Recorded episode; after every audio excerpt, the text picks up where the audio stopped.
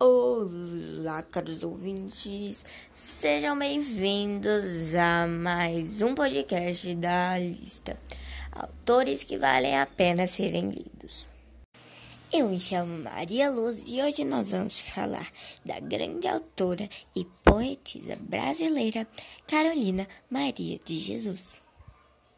Bom, vindo aqui para a sua história, então não percam, fiquem até o final desse podcast, pois aqui nós vamos mostrar a você um pouco da história de seus contos, um pouco da sua história e um pouco dos trechos de grandes obras muito famosas da autora.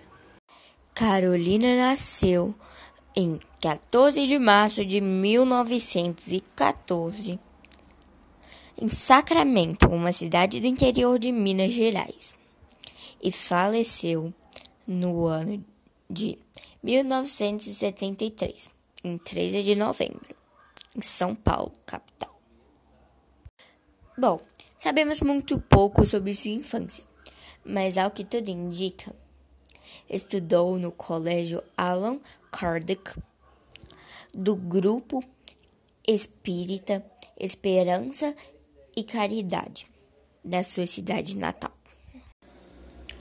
Depois de peregrinar muito com sua mãe em busca de trabalho pelas cidades do interior paulista, Carolina chegou à capital do estado em 1947 e se instalou na favela do Calindé, de onde saía diariamente para trabalhar como catadora de papel para ajudar sua família pois afinal eram muito pobres e não tinham muitas condições.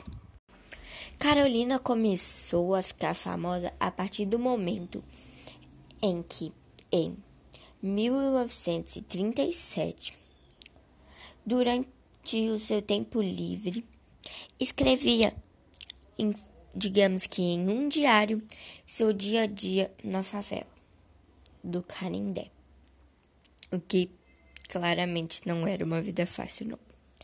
Um grande detalhe é que Caroline não tinha muita condição por estar desempregada. E esse seu diário era apenas folhas de um caderno, que não era um caderno, encontrado no lixo onde procurava suas coisas.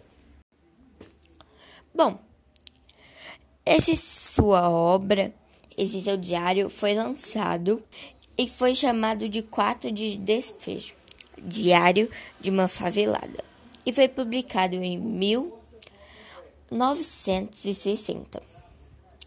A obra virou best-seller e foi vendida em 40 países e traduzida para 16 idiomas, o que fez com que a vida de Caroline transformasse para bem melhor. Ela conseguiu mudar a sua vida e mudou-se para um bairro mais nobre de São Paulo. Infelizmente, Carolina não teve mais de 20 anos de fama, porque tão nova, aos 62 anos, veio a falecer. Mas deixou um legado e uma lembrança muito grande na cabeça e na memória de todos nós. Bom, Carolina ficou mais famosa pelos seus grandes contos que viraram best-seller. Mas também escreveu diversos poemas, e hoje aqui eu irei declamar um deles a vocês.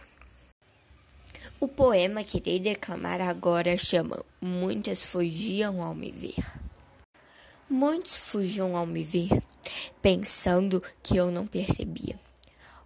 Outras pediam para ler os versos que eu escrevia. Era papel que eu catava para costear o meu viver, e no lixo eu encontrava livros para ler. Quantas coisas eu quis fazer, fui tolhida pelo preconceito. Se eu extinguir, quero renascer. Num país que predomina o preto, adeus, adeus, eu quero morrer.